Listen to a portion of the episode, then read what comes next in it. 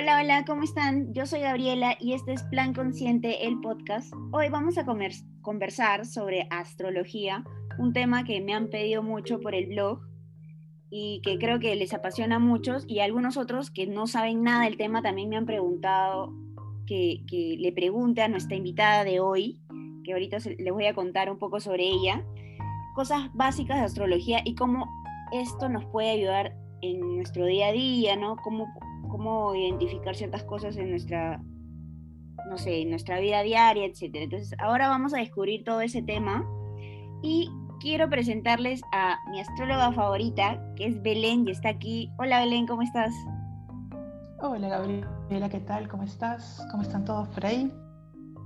Muy bien, muy bien. Bueno, antes de comenzar y que Belén nos hable un poco sobre la astrología y todo ese mundo, les quiero contar un poco sobre ella.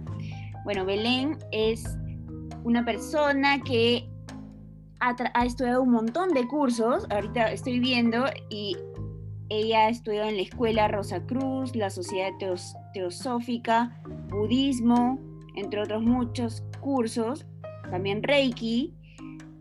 Uy, un montón. Cuéntanos un poquito sobre eso. Tibetano, angélico, egipcio, karuna. ¿De qué trata eso? Eh, ok, el Reiki, Reiki es una energía, una energía universal que está, que está en, el, eh, en, el, medio ambiente, digamos, es algo que no es mío, no es de nadie, y tiene como varios lenguajes. Esto diferencia que justo te, te comentaba un poco de Reiki Usui, Reiki tibetano, Reiki angélico, son diferentes tipos de Reiki, eh, pero digamos que todos son diferentes lenguajes para llegar a una misma energía cada lenguaje eh, tiene ciertos símbolos eh, y estos símbolos se trazan sobre el cuerpo de la persona, eh, digamos que en el aura de la persona, en este nivel energético que tenemos, y ahí es donde van trabajando. Hay símbolos que son para sanar, otros para proteger, otros para equilibrar, y así dependiendo un poco qué necesite la persona. Y también veo que has estudiado tarot, astrología occidental, astrología védica, numerología, me encanta, me encanta. Runas, meditación, filosofía china, filosofía hindú y un montón de cosas más. Y aparte también, dentro de sus estudios convencionales, Belén ha estudiado literatura en la San Marcos, fotografía, escultura, diseño de joyas, wow, un montón de cursos, Belén, qué genial. Eh, bueno, de, hecho todos esos cursos, nada, simplemente son, son, son pequeñas partes de, un todo, ¿no? Simplemente uno se va formando eh, para justamente llegar a algo. Ese algo, eh, en mi caso, fue eh, algo que, descubrí ya grande, que era un poco este tema de, servicio y de, y de a través de Padmawasi, que es el centro holístico este donde, donde yo dirijo, es como intentar ayudar a otros seres humanos un poco del conocimiento adquirido, eh, compartirlo. De eso, de eso se trata un poco. Genial, sí. Ahora al final del podcast nos, nos vas a contar un poquito también sobre Padmawasi, ¿no? Que es el centro que tú diriges. Y bueno, empezamos entonces con, con las preguntas. Más, me gustaría empezar eh, comentando un poco yo también cómo llegué a esto, ¿no? Porque de hecho hay gente que, que por ejemplo, no sé, mis amigos, a veces yo les hablo de esto súper apasionada y me miran un poco raro, ¿no? Porque creo que la gente a veces no está acostumbrada a estos temas y solo solamente creen que es lectura de cartas, ¿no? O que esta persona que te lee la carta tiene un don para ver, ¿no? Entonces, pero no necesariamente es así, ¿no? La astrología creo que es una ciencia que se basa en matemáticas, ¿no? En números. Sí, definitivamente eh, la astrología, digamos que no es de las no es de las mancias. Mancias son estas que, que sí son tipo el tarot, las runas, que, que, digamos tienen, no sé, pues esta parte medio oculta, ¿no? Eh, esotérica, ¿no? E, esto es más, esto es más simple, diría yo, ¿no? Eh, es como es trazar, pues, eh, en el momento en que naces, trazar eh, dónde están ubicados los planetas y de acuerdo a eso eh, generar una interpretación. Eso es un poco. Claro. Y, tú qué crees de por qué la, astro, o sea, la astrología yo la siento que es muy personal, ¿no? Que no hay una carta igual a otra. ¿Por qué se da esto? Porque la astrología justamente se basa en, en la hora o sea, en el día y la hora exacta de tu nacimiento. Yo creo que e, es vital que sepamos justamente la hora exacta, o digamos lo más exacto posible, ¿no? Eh, porque e, e, eso es lo que nos diferencia de alguna forma de, las demás personas, ¿no? Normalmente uno, uno eh, sabe, por ejemplo, cuando te preguntan, ¿qué signo eres? Uno responde tácitamente un signo, ¿no? Por ejemplo, Virgo. Ok, pero realmente lo que estamos diciendo ahí es que el Sol estaba en Virgo cuando tú naciste. Ahora, si nos ponemos a pensar un poco, eh, pues arriba, de, hecho, eh, estos seres celestes no solamente está el Sol. Entonces, cada planeta, eh, incluso cada asteroide, nos generan una posibilidad, un abanico de posibilidades de, cosas positivas y digamos cosas no tan positivas, pero que son a trabajar, ¿no? de eso se trata. Una carta no es algo eh, que ya está 100% dicho y que así eres, sino más bien si te da cosas en negativo o cosas más densas, sombras, pues justamente son para que las trabajes. Claro. O sea, una carta astral para la gente, por ejemplo, que nos está escuchando y que no sabe absolutamente nada sobre las cartas astrales, necesitas tu hora de nacimiento, la más exacta posible, ¿no? Tu, tu fecha, tu día y dónde naciste, ¿verdad? Sí, de hecho, para tú sacar tu carta, lo primero que tienes que saber, bueno, obviamente la fecha, el lugar y la hora exacta. Esos son los tres datos que nos, que digamos, se utilizan para eh, trazar el mapa del cielo que viene a ser tu carta astral. Luego de eso, luego de ese mapa del cielo, lo que se genera, y digamos que allí depende el astrólogo donde vayas, es la interpretación. ¿no? Esa interpretación de ese, de ese mapa del cielo es, digamos, lo importante, porque realmente el mapa del cielo incluso lo encontramos en Internet. Hay programas que tú pones los datos y te aparece un mapa, o sea, literal, un mapa del cielo, ¿no? Un círculo con las casas y los signos. El tema es que hay que saber interpretar eso. Claro, y eso porque si no son solo símbolos. Claro. Claro. Es, es, lo que ve el astrólogo, ¿no? No solamente la posición, por ejemplo, de tu Saturno, la posición de tu Luna, sino también de qué manera se interpreta que, no sé, la conjunción que es 90 grados, ¿no? O 180, perdón. ¿Verdad? Sí, eh, de, hecho esos, esos, se llaman aspectos planetarios, sí. Eh, hay conjunciones, trígonos, sextiles, hay diferentes posiciones eh, de los planetas y algo genera esa posición. Hay posiciones que son, digamos, muy bien aspectadas, son, son positivas, y hay posiciones que no son tan positivas. ¿no? Eso es lo que un astrólogo tiene que, interpretar justamente para poder ser de ayuda, para que una carta astral sea eh, este, este mapa para evolucionar en tu, en tu vida. ¿no? Ok, sí. Ya, entonces, ya, imaginemos, ya tenemos la carta astral, ya más o menos el astrólogo te puede interpretar, ¿no? Eh, el día, la hora que tú naciste, la, la, ubicación de los planetas. Entonces, no sé, me imagino que alguien se pregunta, ¿cómo puede ser, por ejemplo, no sé, que este planeta determinado que cae en tal casa y en tal signo me afecta? O sea, ¿por qué tendría que afectarme? Claro. Eh, aquí yo creo que, hay una máxima que tendríamos que tener en cuenta. Una máxima me refiero a una máxima esotérica.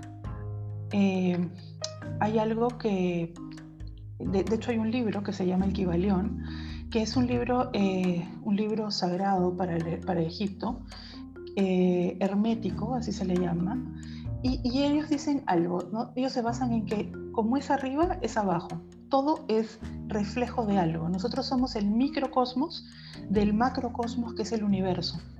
Entonces, por ejemplo, para las mujeres es más fácil sentir que sí estamos vinculadas con el universo de alguna forma, porque claro, tenemos esta luna que cada 28 días nos genera la menstruación. Entonces, por ahí es que uno puede digamos, identificarse con que, sí, pues si la luna está llena, por ahí que se viene mi periodo, es mi ciclo. Ok, digamos que esto deberíamos de tenerlo todos los humanos. Nosotros somos parte del universo, parte sumamente importante del universo. Todos, ¿no? Y todos nos movemos en relación a ese macrocosmos. Ahora, eh, es cierto, hay personas que, que, son un poco incrédulas y me dicen, bueno, y ¿Y qué tiene que ver? ¿no? O sea, por ejemplo, ahorita mismo estamos transitando algo que se llama Mercurio retrógrado. Y uno dice, pero ya bueno, ¿y Mercurio qué tiene que ver conmigo? Y, yo podría decir, ok, Mercurio es, es el planeta de la comunicación. Y posiblemente, eh, creo que casi todos, estamos justo en este tiempo viendo temas de comunicación que no están fluyendo bien desde que el Internet está que se cae, está lento, eh, posiblemente veamos que algunas redes se caigan y, claro, incluso la comunicación personal está como, como que hay que, tener, hay que volver a decir las cosas, hay que eh, verificar lo que uno firma. Mercurio retrógrado nos genera una alteración en la comunicación. Puede ser a diferentes niveles, pero existe y existe para todos. Nadie se salva, digamos, de esto sí, sí, sí. Y, yo lo he vivido toda esta semana porque el internet, no sé si seré yo nada más, pero estado súper lento, ¿no? No cargan las páginas. Sí, definitivamente. y, y, por ejemplo, ya, algo que también me sorprendió cuando yo ya me hice mi carta, por ejemplo, hace dos años me parece mi carta astral, es de que ya no solamente tienes el, el el signo que siempre has sabido, ¿no? Por ejemplo, yo que he nacido en diciembre, el 2 de diciembre soy Sagitario, ¿no? Entonces todo el mundo sabe qué signo es por el día que nace. Pero cuando te haces tu carta astral, te dicen otras dos cosas importantes, que es tu ascendente y tu luna. Entonces, qué importante es saber esto, por ejemplo, Belén. Es sumamente importante. Yo creo que de hecho, todos deberíamos de saber, ah, no sé, así como pues sabemos nuestro signo solar, que es este que, te, que, mencionas, que es el, el, primero que soltamos cuando alguien nos pregunta qué signo eres. Eh, de hecho, el signo solar viene a ser lo que la sociedad, incluso lo que la familia, eh, espera de nosotros. Entonces, muchas veces nos pasa que si leemos un horóscopo, no sé, en alguna página o en alguna revista, nos damos con que no nos sentimos muy identificados. Porque claro, no siempre somos solares, o sea, no siempre nuestro signo del sol, el que no sabemos eh, rápidamente, no siempre nos vibramos con eso. Es por eso que es importante saber tu ascendente, que viene a ser ese, es tu signo más, más íntimo, más, más instintivo, es el que aparece y el que de alguna forma e, es el que vibramos todos. O sea, todos tenemos ese ascendente natural y luego lo pulimos o lo, o lo tratamos de modificar para que llegue a ser como la sociedad espera que seamos, entonces es nuestro signo solar. Y por otro lado, la luna, eh, la luna son nuestras emociones. Entonces es vital pues saber y conocer un poco por dónde van nuestras emociones y, cómo, cómo intentar controlarlas, ¿no? Sí, sí, sí, y totalmente de acuerdo contigo porque eso es lo que a mí me cambió totalmente la idea de, cómo me veía, porque, por ejemplo, yo siempre he sabido, siempre para esto siempre me gustó el tema del esoterismo, el horóscopo, entonces yo me identificaba de cierta manera con Sagitario, que es mi signo solar, pero sentía que, o sea, que no llegaba a ser totalmente Sagitario, que es totalmente aventurero, no libre, y sentía que me faltaba algo, y cuando me di cuenta, cuando hice mi carta astral y, me enteré que era ascendente Pisces, ¿no? que es súper emocional, ¿no? que, que es signo agua, ¿no? y que se acopla bien a la situación, etcétera, un montón de características que tiene Pisces, ahí recién me di cuenta y dije, es cierto, o sea, todas las características van conmigo, ¿no? Y ahí recién me di cuenta de, qué importante es saber tu ascendente. Sí, yo creo que es súper importante, ¿no? Es como, es como si armáramos el, rompecabezas completo de nosotros mismos. Eh, es como decir, ahora sí pues me puedo conocer mucho más pleno y también no solamente conocerme, sino también saber cuáles son mis fortalezas y cuáles son las debilidades que tengo que trabajar. Sí. ¿no? Entonces, por eso a mí me parece que es muy útil tener una carta astral, porque te da como, no sé, como, como el mapa de, de por dónde ir trabajando tu alma, porque al final es tu alma lo que estás trabajando, eh, y, no solamente eso, sino sanarlo, sanar diferentes cosas que tenemos que sanar, que dejan de estar en sombra, o sea, les damos luz, y justamente eh, podemos ya como, como observarlas de frente y empezar a sanarlas. Sí, definitivamente. Desde que supe mi carta astral, yo he empezado a identificar un montón de cosas, ¿no? Y como tú dices, darle luz a tu sombra, ¿no? Y así deja de ser sombra. Claro. Sí, es interesante porque, por ejemplo, hay algo, perdón, hay, algo que, también se puede hacer, que es la carta astral de los niños.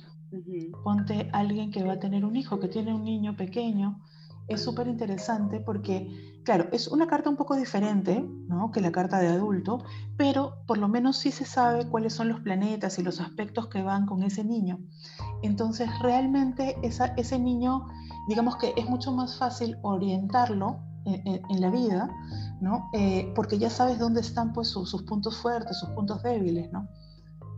Así es. Y por lo menos identificas, ¿no? Si tiene un hijo y quiere hacerle una carta astral a, su hijo, es como que identificas, a ah, mi hijo tiene estas características, por eso se inclina, no sé, a la música, o es súper intelectual, se inclina a, estudiar tal cosa, ¿no? Yo creo que por ahí también podría ayudarse para que ir, ir encaminando a, a esta persona a realizar ciertas cosas y no tal vez como otros padres antiguamente que te obligaban, no, tienes que ser doctor, tienes que ser ingeniero, pues tal vez el niño no va por ese camino, ¿no? Claro, sí, yo creo que es una buena guía de, es una guía de ayuda para los padres, ¿no? Para más o menos pues saber por dónde encaminar a, esta, a este nuevo humano. Así es. Y también hay una carta que me llama mucho la atención, que es, ya vienen a ser dos cartas juntas, que es de la de pareja, que es la sinastría, ¿no? Sí, eh, uno puede trabajar la carta personal, ¿sí? que es un poco de lo que hemos estado hablando, y luego uno puede trabajar algo que se llama sinastría, que nos vincula a dos personas, no necesariamente como pareja, puede ser pareja, obviamente, puede ser un socio, puede ser mamá e hija. Eh, o sea, eh, el asunto es que son dos personas vinculadas y se pone una carta sobre la otra. De eso sale como una tercera carta. Esa tercera carta es la relación.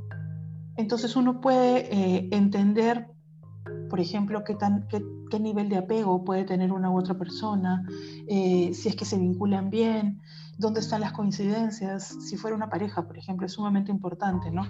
Incluso eh, en la India, por ejemplo, hasta hace unos años, eh, casi todas las familias, digamos, sean ricas o no lo sean, eh, tenían un astrólogo, un astrólogo de cabecera, que era el que antes de que una familia, una mujer, un hombre se case, hacían la carta astral, o sea, la sinastría de la pareja, para verificar que esa pareja realmente tenga algún tipo de conexión ¿no? y sea duradera. Ah, qué interesante, claro, y así tal vez la pareja duraba mucho más, ¿no? Sí, porque habían cosas en común, cosas que de alguna forma complementan, ¿no? Que un poco es eso, ¿no? Eh, eh, se supone, o por lo menos lo ideal es, es buscar una, una pareja que, que, te complemente de alguna forma. Eh, y claro, con los planetas uno puede saber por dónde. También pasa que uno hace la sinastría y de pronto se da cuenta pues que, esa, relación no funciona, ¿no? Eh, hay mucho en, contra, hay cosas que chocan, eh, hay cosas que digamos sacan de quicio a, una persona, ¿no? Entonces eh, también uno puede digamos darse pues, este, no sé, tener ciertos resultados que no son los que tú quisieras, ¿no? Claro.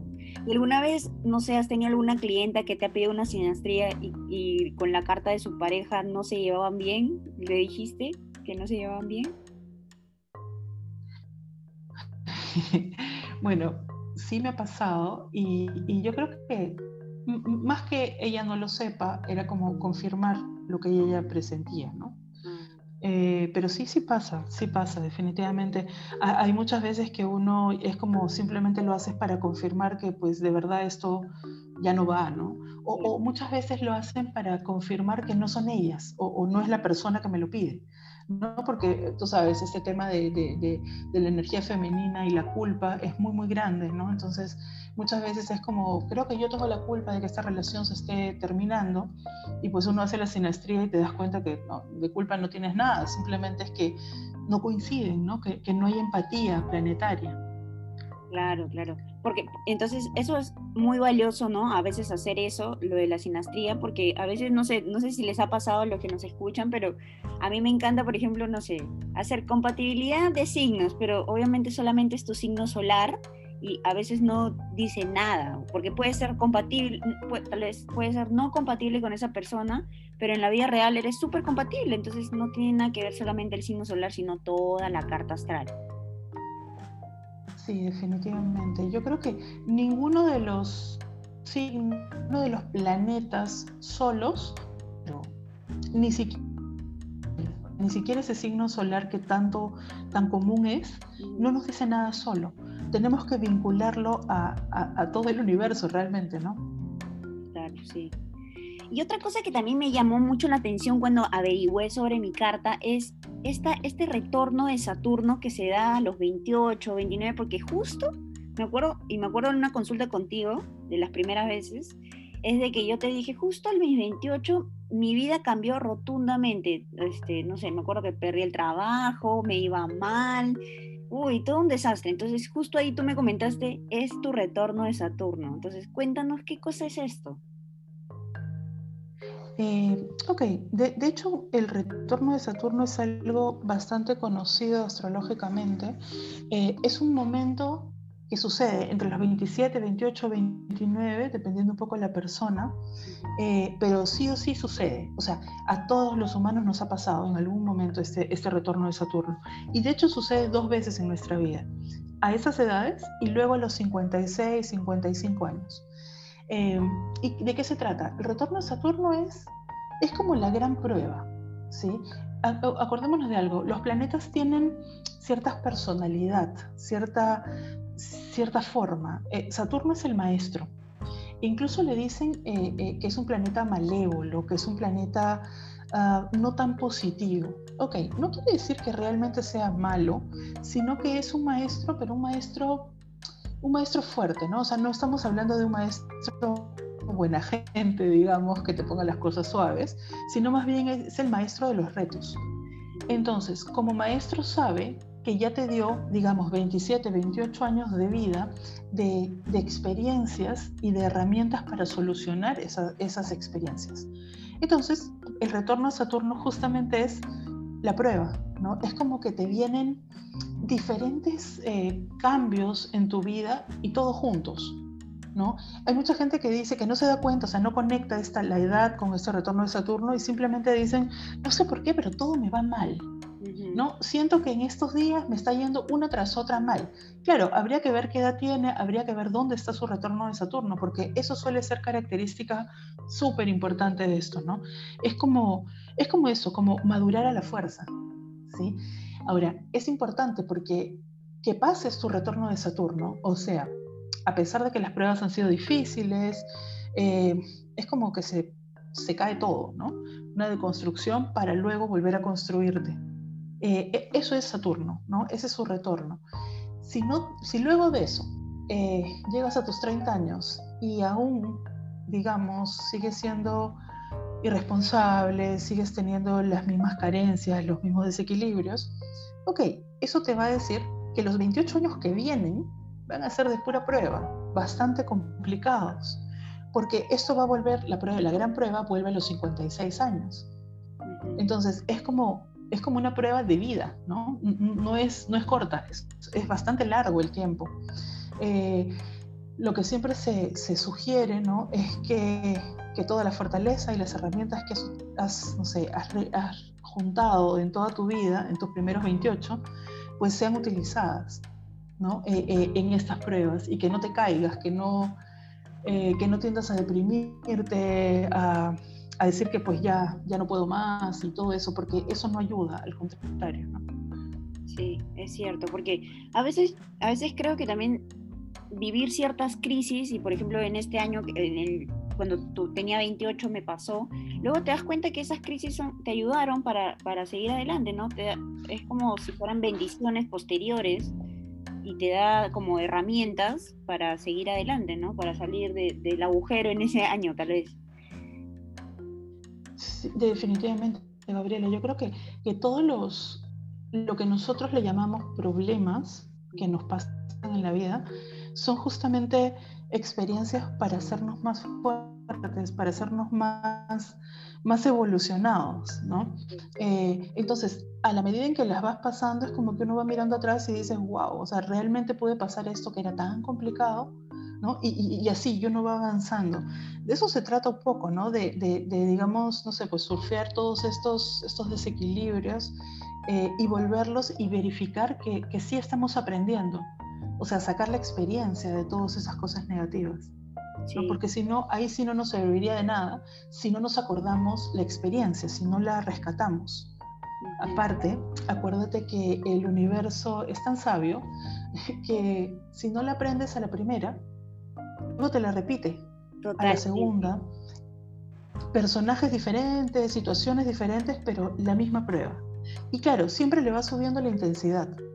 Entonces, es mejor como que pasarla a la primera, porque si no vas a tener una segunda, una tercera vez en donde te vas a destruir, porque realmente cada vez va a ser más fuerte la prueba, ¿no? Totalmente, eso es clave. sí, estaba pensando justo en eso porque es algo que, no sé, siempre he visto que, y me ha pasado también, es que conoces a alguien y ya, ok, te enseñó algo, ¿no? Siempre, siempre pongo este ejemplo de, yo soy una persona, por ejemplo, no sé, más cariñosa, más eh, sensible, y siempre me toca gente súper dura o que tiene, este, cuando dice no es no, ¿no? Entonces yo soy como más maniable, maleable. Pero, y entonces, de esa manera yo aprendo a ser un poco más dura, más, ¿no? Este, a, decir no y es no, y esa persona tal vez yo con mi sensibilidad le, le doy un poco de eso. Entonces, se acaba la relación y al siguiente. Entonces yo ya no soy la misma persona como empecé esa relación. Entonces creo que hay que aprender, no preguntarse por qué, sino para qué. ¿Para qué tuve esta relación? ¿Qué me ha enseñado? Qué bonito. Eso, eso que tú mencionas, de hecho tiene un nombre, eh, a ver, te estoy hablando de, enseñanzas esotéricas. Eh, eso tiene un nombre, esas son relaciones karmáticas. Todos los humanos que se acercan a nosotros eh, son maestros, maestros y tú también eres una maestra para esa persona. Entonces, claro, lo, más, digamos, lo más sabio de, esta relación es justamente sacar qué enseña esa persona. Así sea terrible, ¿no? A veces uno dice, no, pero ha sido una relación tormentosa, sumamente tóxica. Ok, esa persona igual te enseñó tus límites, te enseñó hasta dónde podías tolerar ciertas cosas, qué no debías de hacer. Entonces igual es tu maestro. No es un maestro, digamos, en positivo, ¿no? Pero con sus acciones negativas también te enseña algo. Entonces, estas relaciones son las relaciones karmáticas, que se juntan dos personas para aprender cosas uno del otro. Y luego, claro, puede haber, pues no sé, mucho desequilibrio, puede haber incluso violencia, lo, que quieras, y luego se separan, ¿no? Eh, esas son relaciones karmáticas. Existen otro tipo de relaciones que se llaman relaciones dharmáticas. Dharma viene de, de armonía, ¿sí? Dharma, eh, para el budismo, eh, el Dharma es el conocimiento sagrado y, luego la palabra en sánscrito significa armonía. Entonces, son relaciones de armonía, son relaciones en donde no quiere decir que no vayas a aprender nada del otro, pero digamos que los, los dos personajes de esta relación ya están plenos, están felices, están tranquilos. Y claro, se juntan para ser compañeros, o sea, compañeros de la felicidad que ya tiene cada uno. Entonces, si te das cuenta, no hay una dependencia, ¿no? No hay, no hay un, apego. Así es, el apego. Muy clásico el apego, ¿no? Y algo que también te quería preguntar y que, que justo es lo que has mencionado, también pueden haber relaciones karmáticas, pero no solo relaciones amorosas, sino también, por ejemplo, una mala relación con tu papá, con tu mamá, que, que por algo, no sé, no es tan positiva, pero yo me imagino que igual esas relaciones te enseñan, ¿no? ¿Podría ser? Sí, definitivamente. De hecho, eh, creo que esto es algo un poco así como, como que se toca con pinzas, porque normalmente la sociedad nos vende la idea de que la familia es, es el lugar ideal, ¿no? Eh, por lo menos nos venden esa idea. Ahora, en la vida real, yo creo que todos sabemos que hay caos dentro de la familia también, ¿no? Eh, normalmente enseñanzas metafísicas, sabiduría ancestral, nos habla de que la familia es karma. ¿Qué quiere decir? Cuando nosotros estamos por, por reencarnar, ¿sí? O sea, por llegar, por volver a ser humano, eh, esa alma que, que, viene naciendo y muriendo muchas veces para aprender. Cuando esa alma está por, por, venir otra vez a la tierra, ubica la familia que le va a dar más retos. O sea, el plan de todos es evolucionar. Entonces, ¿cómo evoluciono? Justamente en un ambiente en donde me genere retos, me genere eh, vivencias que van a hacer que yo sane ciertas cosas que voy cargando. Entonces, si lo miramos así, la familia está unida por amor, pero no quiere decir que no sea karmática, justo lo contrario.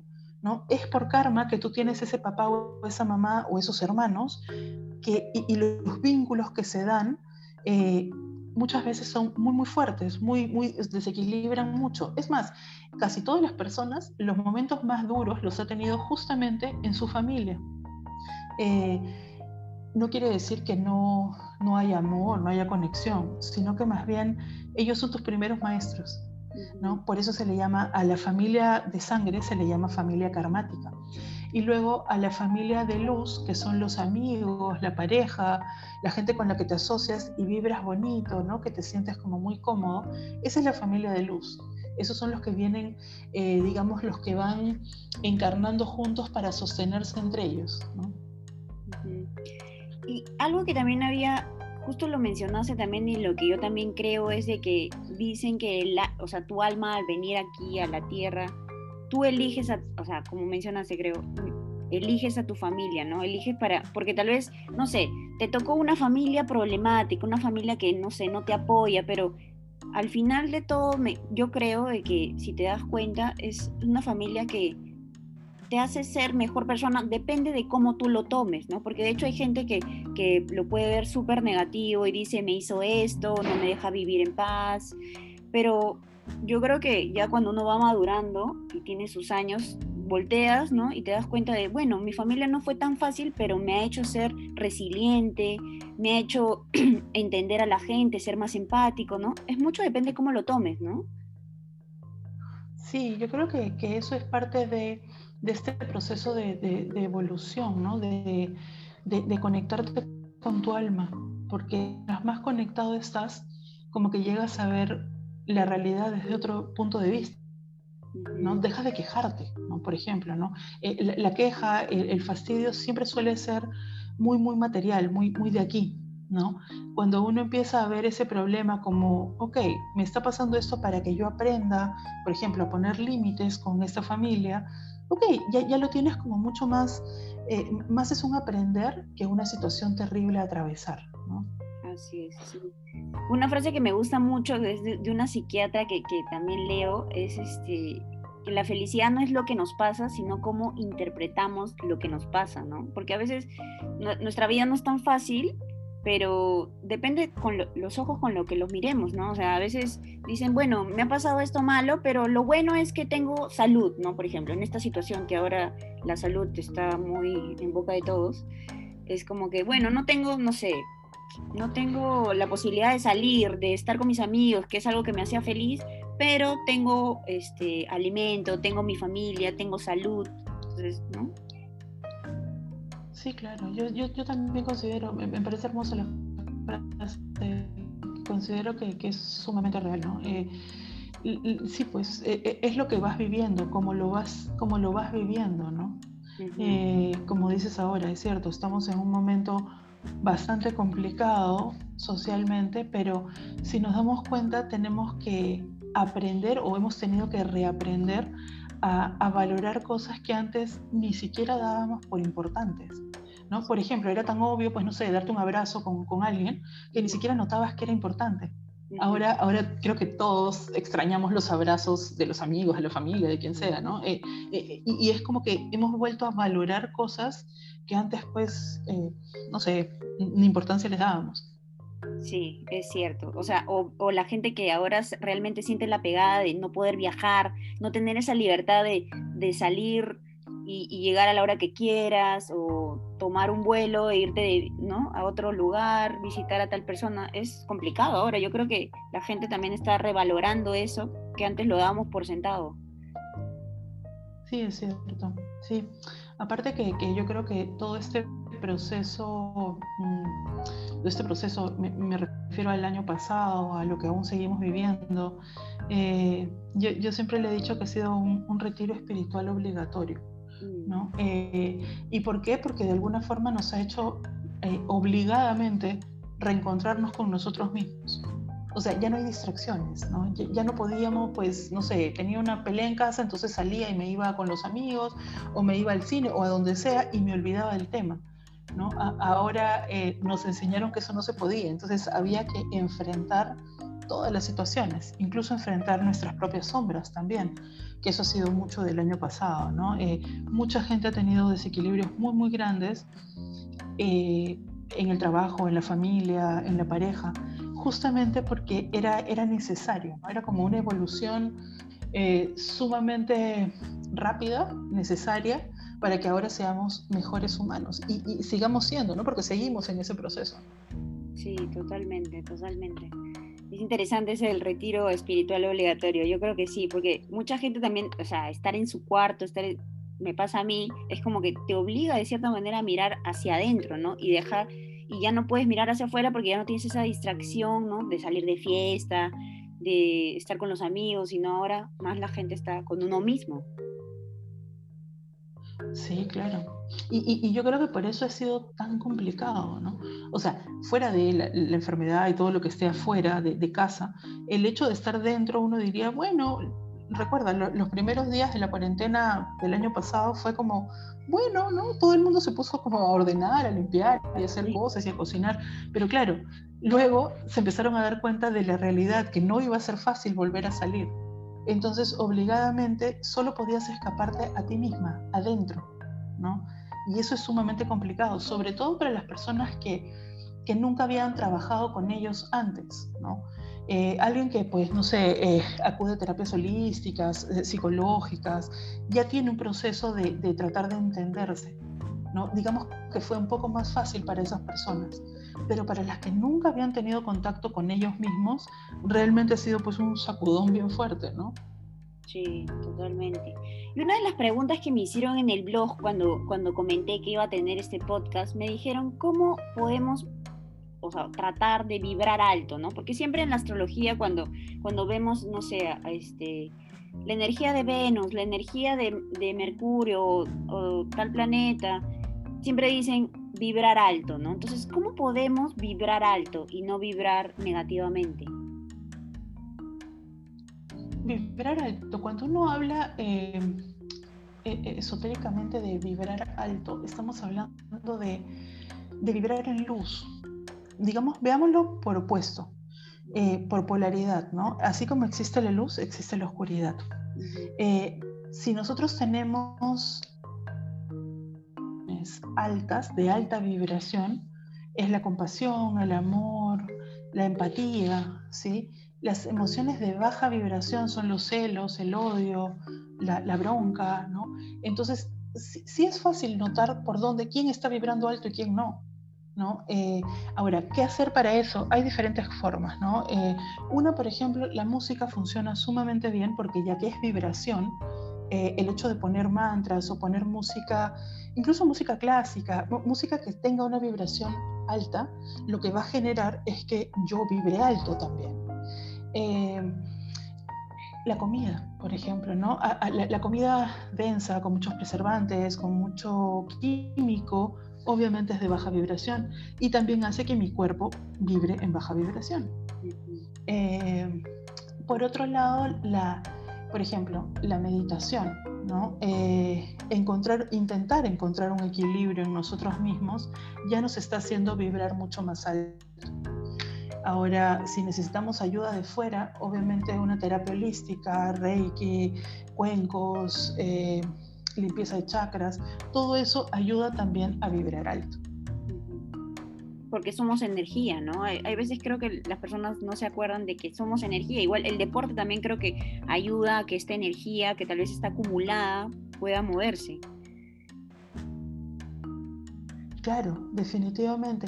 Ahora, eh, siempre y cuando tengamos mucha energía acumulada, ¿no? Porque eh, es interesante eso. El deporte, claro, es buenísimo porque moviliza nuestra energía. Pero en el momento en donde tú haces más deporte, eh, digamos, exiges más a tu cuerpo, es porque tienes mucha energía acumulada. Si alguien que no tiene muchísima energía acumulada está haciendo extra deporte, lo que está generando es una debilidad energética. Entonces tampoco es que sea positivo si es que tú no estás con tu energía sumamente arriba. Con razón a mí, yo necesito hacer deporte porque si no, necesito, siento que tengo mucha energía y ya me vuelvo así media eléctrica. Entonces tengo que tener mi dosis diarias de, diaria de energía, de perdón, de deporte, porque si no, no sé, no me siento bien, me siento muy, no puedo dormir. Claro, claro, y igual incluso hasta generas ansiedad. Eh, cuando estamos sobrecargadas de energía. Eh, dormir es súper difícil, eh, incluso hasta comer no, no, digieres bien porque hay mucha energía. uno tiene que, por eso, conocerse, ¿no? Y conocerse también es parte de, por ejemplo, conocer tu carta astral, ¿no? eso te ayuda mucho a saber cómo manejarte en el día a día también. Sí, definitivamente. Y eso es porque una vez que sabes tu carta astral, sabes qué elementos, ¿no? Hay, tienes más y tienes menos. Por ejemplo, yo tengo mucho fuego, entonces eso me hace ser una persona muy vehemente, muy, ok, lo hago ahorita, o hago deporte, ¿no? Entonces, algo, y algo de que carezco es de aire. Entonces, eso no me hace ser una persona tan, no sé, siento que soy más emocional y no tan cerebral, por así decirlo. Sí, es cierto. De, hecho, las personas que tienen mucho fuego, pues justamente son eso, son muy, eh, muy móviles, ¿no? Están todo el tiempo muy, muy activos. Eh, y claro, son las personas que uno mira y dice, wow, cuánta energía tienes, ¿no? O sea, todo eso haces en el día, ¿no? Claro, son personas fuego, son personas que tienen mucha energía. También hay el contrario, ¿no? Una persona que sea, por ejemplo, mucha agua, es muy emocional, entonces, cualquier emoción de, fuera, externa, la interioriza, la hace suya. Y eso es, es, terrible, pues, porque uno tiene que aprender a, equilibrar eso, si no, imagínate, imagínate ahora nada más, ¿no? Que estamos viviendo entre tanto desequilibrio, tanta enfermedad y todo esto, las personas que son muy, muy agua eh, están muy, muy emocionales, ¿no? porque a la larga están recibiendo toda esa energía emocional densa de, la sociedad. Pues, Entonces eso también ayuda cuando conoces tu carta astral porque te reconoces. O sea, de hecho, cuando ya tienes cierta edad, yo creo que ya sabes más o menos cómo eres, pero eso te ayuda a reconocer realmente o reafirmar cómo eres, ¿no? O sea, ah, en cierta situación reacciono así por tal cosa, ¿no? O no tengo, o tengo mucha energía, por ejemplo, como yo, ¿no? tengo mucha energía, necesito hacer deporte. Ah, es porque mi carta tiene mucho fuego. O también algo que me ayudó mucho con saber mi carta astral fue de que yo era una persona que, que me mimetizaba con la gente, ¿no? O sea, soy muy empática y es porque tengo también mucha agua y poco aire. Entonces, ahí me di cuenta, ¿no? Sí, yo creo que, que, debería ser eh, algo que, todos manejemos el tema de la carta, ¿no? Eh, incluso como te contaba, ¿no? Hasta los papás para sus hijos, porque realmente ahí puedes ayudar y ayudarte mucho más claro, ¿no? A, mí me pasa mucho cuando estoy haciendo la interpretación de las cartas que, que la mayoría de pacientes me dicen, ah, ok, por eso era así, ¿no? O sea, ah, ya entiendo por qué soy, no sé, tan agresiva cuando me hacen algo, o ya entiendo por qué no tengo paciencia. Claro, y es como que uno de pronto ya no es la loca, pues ya, no estás como, no sé qué me pasa, no, no, ya sé, ¿no? Ya sé que esto y esto es lo que genera. Eh, entonces ahora ya, como ya lo sé, ya lo puedo trabajar también, ¿no? Así es, totalmente. Te ayuda a conocerse, a conocerte a ti mismo. Eso, eso, es lo que me encanta de la carta astral.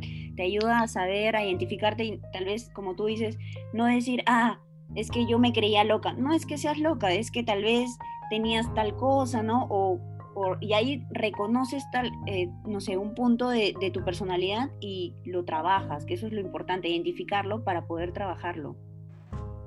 Sí, definitivamente. Yo creo que eh, eh, el, por lo menos desde mi interpretación de una carta astral, el plan es que todo el desequilibrio que encuentres es justamente para trabajarlo. Entonces no es algo que va a quedar ahí y más bien me voy a sentir mal porque tengo eso. No, tengo que poner pues trabajo ahí, ¿no? Para, para ya no tenerlo. Y ya por último, Belén, para, porque ya hemos hablado un montón sobre este tema, eh, ¿tú, crees, ¿tú crees que, o sea, la carta astral también sea una herramienta para ayudarnos a encontrar el objetivo de nuestra alma? O sea, como que, ¿para qué hemos venido aquí a la, a la Tierra? Definitivamente. Eh, yo, yo, considero que la carta tiene varios niveles, de, niveles de lectura. El primero, cuando una persona no tiene, o sea, no conoce nada de astrología, el primero es conocerte y saber de dónde vienen tus desequilibrios. Y también saber de dónde vienen tus facultades, ¿sí? Las cosas positivas que tienes. Eso es lo básico.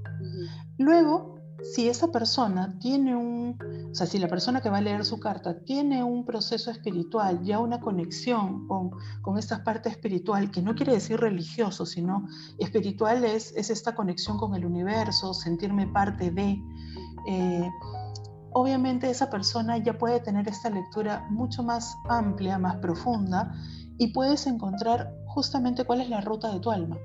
¿No? Porque si ya sané ciertas cosas, ahora vienen apareciendo las, posibilidades en las que yo voy a, pues, eh, brillar. Eh, todos tenemos una misión de alma. Justamente el plan de, la vida debería ser lograr encontrar esa misión y por lo menos intentar concretarla. Mucha gente dice, bueno, estoy tratando, estoy en ese camino.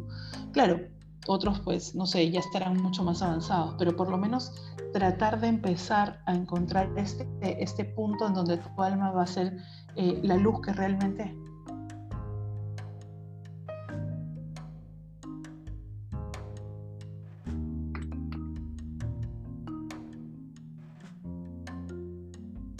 Mercurio retrógrado. ¿Belén? Aquí estoy, aquí estoy. Sí, Mercurio retrógrado. Sí, nos decía, lo último no se escuchó, nos decía de que la carta definitivamente nos ayudaba a, encontrar el camino, ¿no? Cuando ya va sanando varias cosas también. Sí, bueno, sí, les comentaba un poco eso, ¿no? Eh, la carta lo que hace es tiene dos lecturas. Una es justamente los desequilibrios eh, de aquí, ¿no? Eh, las cosas a sanar, las cosas positivas que tenemos. Y hay otra lectura que es más espiritual, que es el camino de mi alma, donde es que mi alma empieza a brillar y a, y a hacer su misión. ¿no? Así es, así es. Bueno, Muchísimas gracias, Belén. Creo que ha sido una charla súper enriquecedora. A mí, yo podría pasarme, creo que todo el día hablando sobre esto porque me encanta, me encanta. Y, les tengo que decir a los que nos escuchen que les recomiendo totalmente háganse la carta, la carta astral, ¿no? Porque los va a ayudar un montón a reconocerse, a identificar debilidades, a reafirmar las cosas que les gustan, que es lo que me ha pasado a mí, ¿no? Y Belén, ¿dónde te podemos encontrar? ¿Cómo te podemos buscar en Instagram, en Facebook? Cuéntanos. Ok, yo estoy como Patmawasi. Eh, en Facebook, en Instagram estoy igual, arroba Patmawasi. Eh, y nada, eh, gracias, gracias Gabriela. Ha sido un gustazo poder conversar contigo. Muchas gracias, muchas gracias. Bueno, muchas gracias a todos los que nos escuchan y hasta la próxima.